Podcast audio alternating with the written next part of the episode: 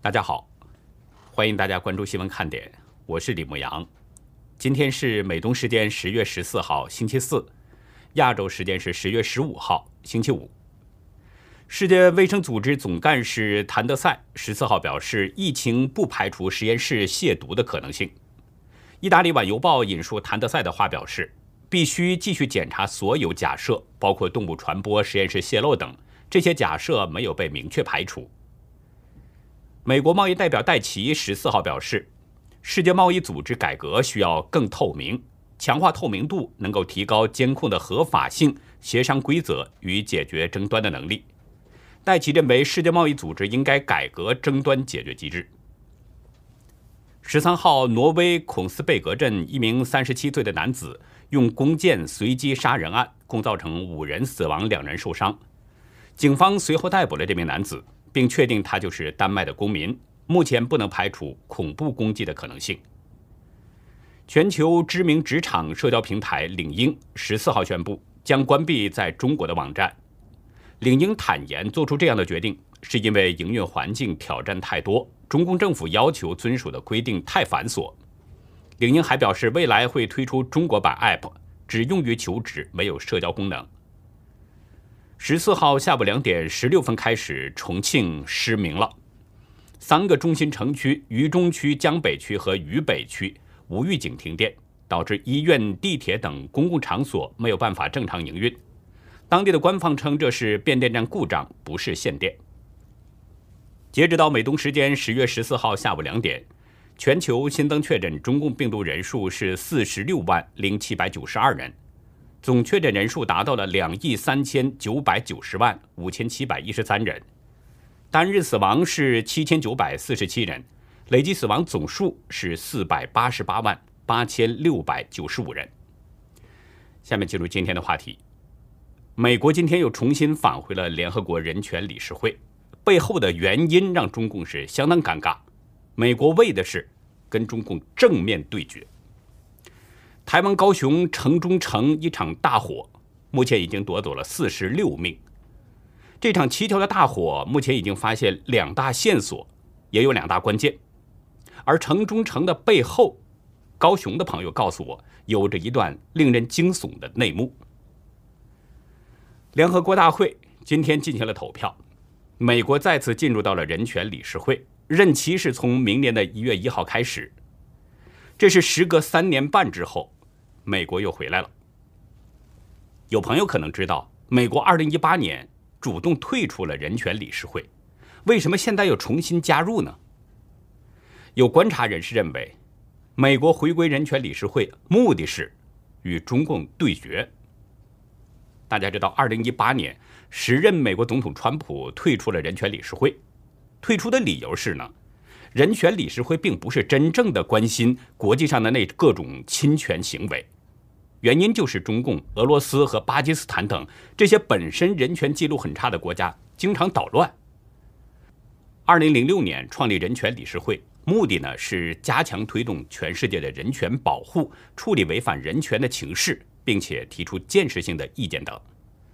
理事会曾经就叙利亚等地的战争罪行发布了一些重要的强有力的报告，也揭露过朝鲜、伊朗和缅甸等国内的侵权行为。但是呢，这些严重的侵权行为并没有被人权理事会真正关注，原因就在于中俄和巴基斯坦等这些本身人权记录很差的国家从中作梗。没有办法使人权理事会达到统一意见，不能真正对侵权的国家实施制裁，屡次三番，川普政府一怒之下就退出了人权理事会，不肯跟中共等这些国家搅在一起。而中共则趁着美国退出的这个期间，在人权理事会内是上下其手，不仅使人权理事会没有办法关注古巴、白俄罗斯和委内瑞拉等这些严重侵权行为。中共更是伙同他的死党成员，发表什么联合声明，声援中共在香港、新疆和西藏的镇压行动，同时还谴责西方国家违反人权。人权观察联合国分部主任夏邦努表示，这向外界就传递了一个可怕的信息：联合国成员并不认真对待理事会保护人权的根本使命。一名欧洲外交官对法新社表示：“中共联合那些基本上反人权的国家，这不是新趋势，这股势力正在人权理事会内成长。如今的人权理事会也已经是两极分化了，一派亲共，一派亲美。”日内瓦智库环球人权团体执行董事李萌指出，在美国缺席期间。一些发展中国家已经向中共靠拢了。如果美国不及时回归，这种状况将会更加恶化。很多国家都受够了，不想见到人权理事会被政治强权所把持。正是在人权理事会的这个状况越来越糟糕的情况下，美国回来了。李蒙表示，自从美国今年初以观察员身份重回人权理事会以来，美国基本上只聚焦一件事。那就是中共。这次美国正式进入人权理事会，势必将与中共进行正面对决。对美国重返人权理事会，中共显然是深知其意。中共驻联合国日内瓦办事处代表团大使陈旭，昨天就向美国喊话了，说希望华府重新回到人权理事会之后，应进行建设性的对话，别将人权议题当作政治工具。陈旭的提前喊话已经反映出了中共的心态，知道自己在人权理事会的胡作非为可能会遭到美国的制衡。实际上，美国现在越来越注意到了，中共正在凸显为是美国最大的威胁。这重返联合国人权理事会，只是美国在全面应对中共挑战和威胁的环节之一。就在本周。美国陆军协会正在华盛顿举行年会，展示了美国最新的军事装备。从百年历史的老牌航空巨头到只有几年的初创企业，军事科技企业是纷纷展出了最新装备，以满足五角大楼军备现代化升级的要求。陆军部长克里斯汀·沃莫斯在十一号的开幕式上表示，随着中东反恐作战告一段落，美军的全球防务战略。重点已经瞄向了中共带来的挑战。沃姆斯表示，美国在面临着一系列的挑战，比如俄罗斯、朝鲜、伊朗和伊斯兰国等恐怖组织，但有一个步步进逼挑战最为突出的，这就是中共。美国必须以转型应对这个挑战。他表示，过去二十年，美国一直进行平息叛乱和反恐。而中俄则在学习美国的战争方式，稳步推进军队现代化，包括建立先进的太空网络和信息战的能力。今天，美国外交及国防资讯网站“暗礁之战”刊登了一篇文章，文章表示，从各个方面来看，中共军队都在不断进步，解放军的年度预算是年复一年的快速增长。文章的两位作者呢，是美国企业研究所研究助理努恩和战略与预算评估中心高级研究员巴斯勒。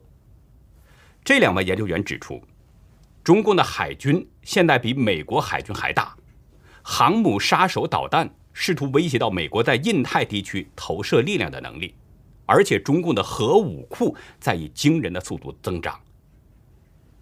正因如此，沃姆斯警告。美国本土可能会遭到中俄的直接攻击，美国必须要有准备。他说：“未来的风险很高，只有采取果断行动，才能迎接挑战。”为此呢，美国陆军目前制定出了六个现代化优先事项，包括远程精准火力、未来垂直升降系统、航空和导弹防御、网络技术。新一代战车以及士兵杀伤力系统。根据美国陆军六个现代化的优先事项，这次的陆军协会年会有不少最新的军事装备亮相，吸引了八十多个国家的相关人士的目光。波音公司全球销售与营销事务高级总监帕特里克·伯顿对美国之音表示，波音能够满足前四个方面。也就是远程精准火力、未来垂直升降系统、航空和导弹防御以及网络技术。波音公司政府运作部门陆军系统副总监、陆军退役中将安东尼·克拉奇菲尔德他表示，远程精准火力和未来垂直升降系统，这是波音可能会帮助美军增强战斗力的两个重要方面。波音正在实现这个目标，以超越对手，赢得胜利。在远程火力方面，波音公司展出了与挪威军火公司南莫合作推出的155毫米的冲压发动机炮弹模型。在未来垂直升降方面，波音是与洛克希德马丁联合研制的远程突击直升机 Defiant X 模型，这次也在展会上亮相了。波音公司表示，Defiant X 将成为史上速度最快、机动性最强、生存能力最强的突击直升机。相比有百年历史的波音公司呢，波士顿动力公司成立的时间比较短。一九九二年才成立，但是这家出身麻省理工学院的公司也亮相了四足机器人，也就是我们俗称的拆弹专家机器狗，成了这次展会的焦点。公司 CEO 罗伯特·普莱特表示，目前投入使用的四足机器狗已经超过了五百多部，分别用在工业、商业、建筑和发电设施等不同场所。普莱特介绍，四足机器人有很好的地形移动性，在爆炸物处理和生化探测方面有很好的使用实力。它们可以用于识别和提供保护，在战场上调查和移除化学以及放射性炸弹或邮包炸弹。普莱特指出，他们对机器人的研究历史比竞争对手有五到十年的领先优势。中国低成本的竞争对手研制的机器人没有特别大的机动性，不仅要有腿，还要有平衡算法和地形感知，所有这些都需要协调，机器人才能够上下楼梯。接下来呢，我们来关注一下发生在台湾高雄的大火。当地时间凌晨近三点，高雄盐城区城中城大楼发生了大火。直到早上七点十七分才将火势扑灭。消防部门在下午四点通报说，经过搜救，发现呢共有四十六人死亡，另外有四十一人受伤。台湾媒体报道，火警发生在凌晨的两点五十四分，消防接到报警，一楼七楼杂物堆出现火情，火势已经非常猛烈，并且迅速蔓延到了楼上的住户。随即呢，消防出动了七十五辆消防车。一百五十九人到场救灾。有一名城中城居住的人表示，火警发生的时候正要回家，突然闻到一股浓浓的烧焦味儿。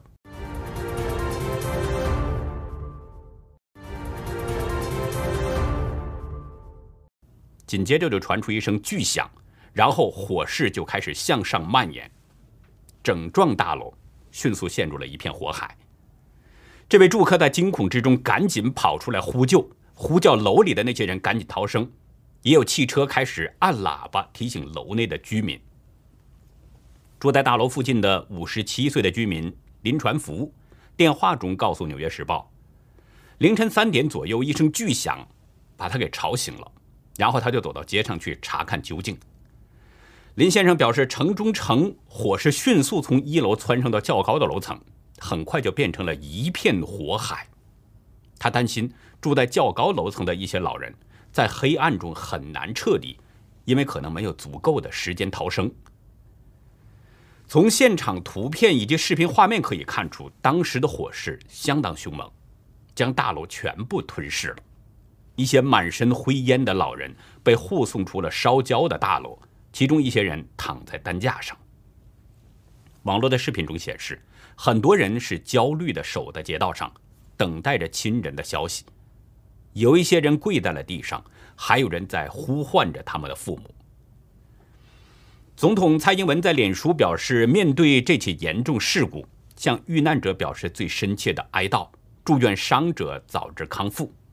不论是对受困民众的抢救、居民的安置工作，还是对伤者和罹难者家属所需要的协助，中央和地方。都会全力以赴。赶赴到现场的行政院长苏贞昌要求，相关单位要尽量让伤害降到最低，同时对伤患进行抚慰、也向救灾人员致敬。目前这场火灾的原因呢还没有最后查清，但是目前有两大疑点在吸引着人们的注意力。一个呢是灾后搜救当中发现，一楼居住的男子郭某的房间中发现了一个小香炉和两个铁罐；另一个是有人曾经目击在大楼门口有一对情侣吵架，怀疑男子丢烟蒂引发火灾。台湾多家媒体都表示。有附近的目击者呢，向警方表示，曾经看到一对情侣在大楼门口吵架，之后就发生了火灾，怀疑是男子丢烟蒂引发火警。ETtoday 新闻云消息说，吵架后的男子扔掉烟头，恰好碰到现场类似泡茶的茶具有瓦斯桶，然后爆炸起火。据称，大楼外面的监控录像拍摄到，大火发生前。有一名身穿白衣的可疑男子经过之后，就发生了火警。据警方表示，目前正在警局对四名相关人员进行调查，其中之一的就是传闻吵架的那个情侣当中的涉事女子。另外的三个人呢，一个是在大楼经营电器行的老板，还有一个是报案的出租车司机，再有就是在大楼一楼居住的男子郭某。据《自由时报》独家报道，消防局火调单位和警方追查火因当中，在郭某茶具间后面的房间，发现有一个小香炉和两个铁罐。郭某的女友黄某在火警前曾经进入屋内，是否有点燃静香，已经被列入到了查证重点。目前呢，鉴别人员已经从火场取走了香炉进行查验。案情正在抽丝剥茧当中，有望有所突破。报道表示，郭某和黄某两个人提供的证词有一些出入，警方正在彻夜比对查证。目前呢，已经把郭某和黄某列入到了重要的关系人。究竟是电线走火还是人为纵火？郭某居住的一楼房间有没有电源？以及起火点是不是源自郭某房间内的沙发？可能是整个案情最重要的两大关键。高雄警察局长黄明昭表示，不排除任何可能，警方正在地毯式查访，但目前还不能说有嫌犯，还要持续收集证据，是不是人为纵火还要经过调查。我在查阅资料过程当中啊，发现多家台湾媒体报道当中呢，都把城中城称为是高雄第一鬼楼。这是一个比较奇怪的地方，但是大多媒体呢都没有解释为什么使用“高雄第一鬼楼”这个称呼，只是报道了城中城很老旧，有几十年的历史。据当地媒体报道说呢，城中城大楼有着四十年的历史，地面上有十三层，地下有两层，是一幢商住混合大楼。不过地下两层没有使用，地上的一到五层在废弃，只有七到十一楼。有大约一百二十户住户。报道中表示，城中城过去曾经有过繁盛时期，吸引了许多的民众前往购物、看电影等等。但是，一九九九年，城中城发生了火灾，虽然当时没有造成人员伤亡，但是从那场火灾之后，城中城就逐渐转向了没落，部分楼层被废弃了，渐渐变成了游民和低收入家庭的聚居地。我身边就有两位台湾高雄的朋友，其中一人呢，老家距离这个城中城还比较近，所以从这位朋友的口中，我才得知“鬼楼”这个称呼真正的由来。我这位朋友介绍，台湾每一年都有十大鬼楼、鬼屋的排名，就是根据闹鬼的情况，民间进行排座次。高雄有七大灵异地点，城中城就排在第一，被形容为是。猛鬼凶宅。当地住户透露呢，说以前地下室曾经发生过奸杀案，所以地下两层一直是封闭的。顶楼也曾经有人因为吸毒突然暴毙，所以那里也是经常发生一些灵异的事情，也就是人们常说的闹鬼。我们再来说一下大陆的情况吧。中国天气网的消息啊，今年下半年以来最强的冷空气今天已经启程了。未来的四天将要横扫中东部地区，多个地区将会出现断崖式降温，部分地区的降温最大幅度呢将会超过十二摄氏度，二十二个省会级城市的气温将创下下半年来一个新低。据气象分析师介绍，这次的冷空气影响时间长，覆盖面广，而且降温幅度剧烈，其中山西太原。内蒙古的呼和浩特和吉林长春等城市，最低气温将会在零摄氏度以下，直接跳进了冰窟窿。而安徽、合肥、江苏南京等等这些南方城市，最低气温也将降到个位数，将会体验到一夜入冬的感觉。估计呢，在这种严寒的气候之下，大陆的百姓要更遭罪了。这股冷空气的到来。很多人可能要挨冻了，而且不仅要挨冻，还得面临着煤电涨价，为这个要去买单。前天，中共发改委发布通知表示，将扩大燃煤发电市场交易价格浮动范围，由现行的上浮不超过百分之十，下浮不超过百分之十五，扩大为上下浮动不超过百分之二十，对那些高耗能企业市场交易价格。不设上限。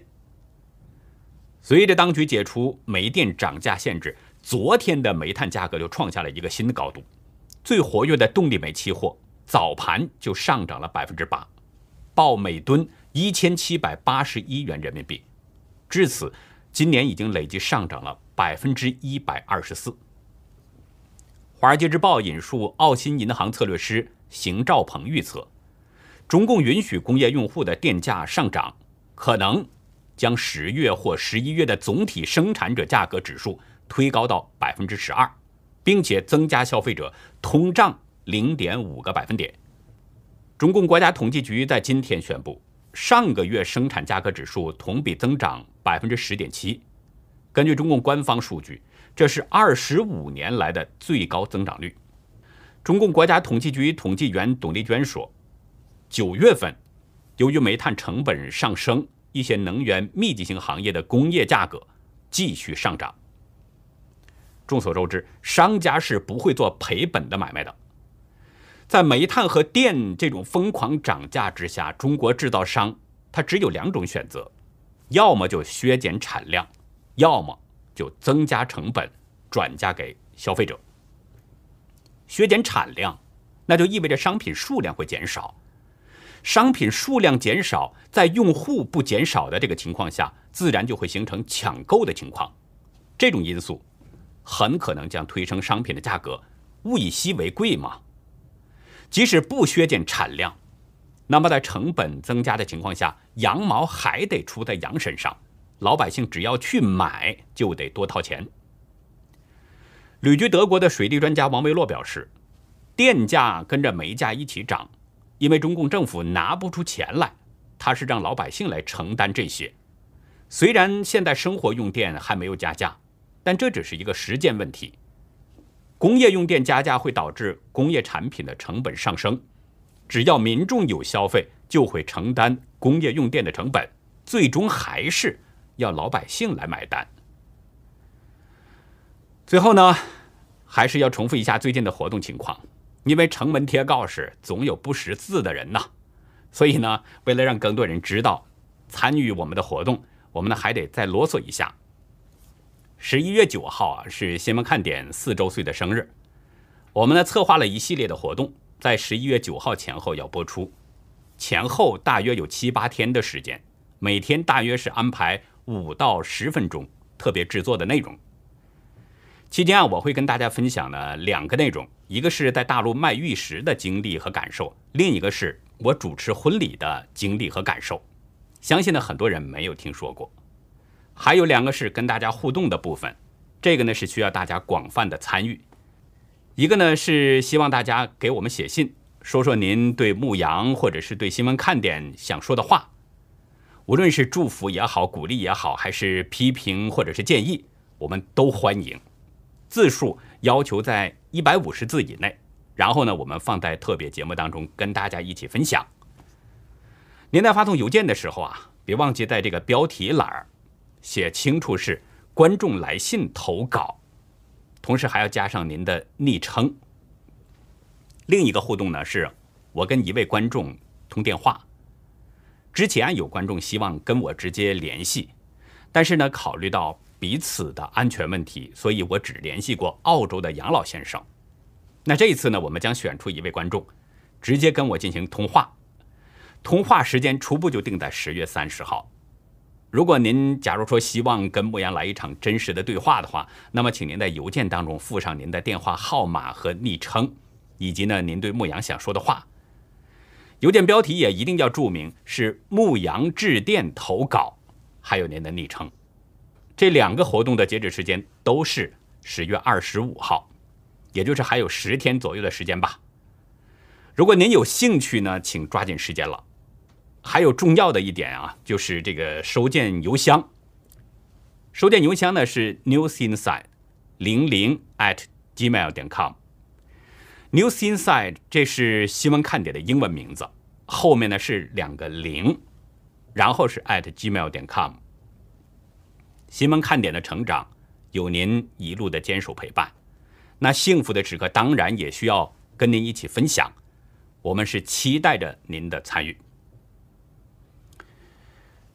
一九七五年，河南板桥水库溃坝，中共内部数字显示至少造成了二十三万人死亡，但是中共对这场天灾加人祸始终在掩盖真相。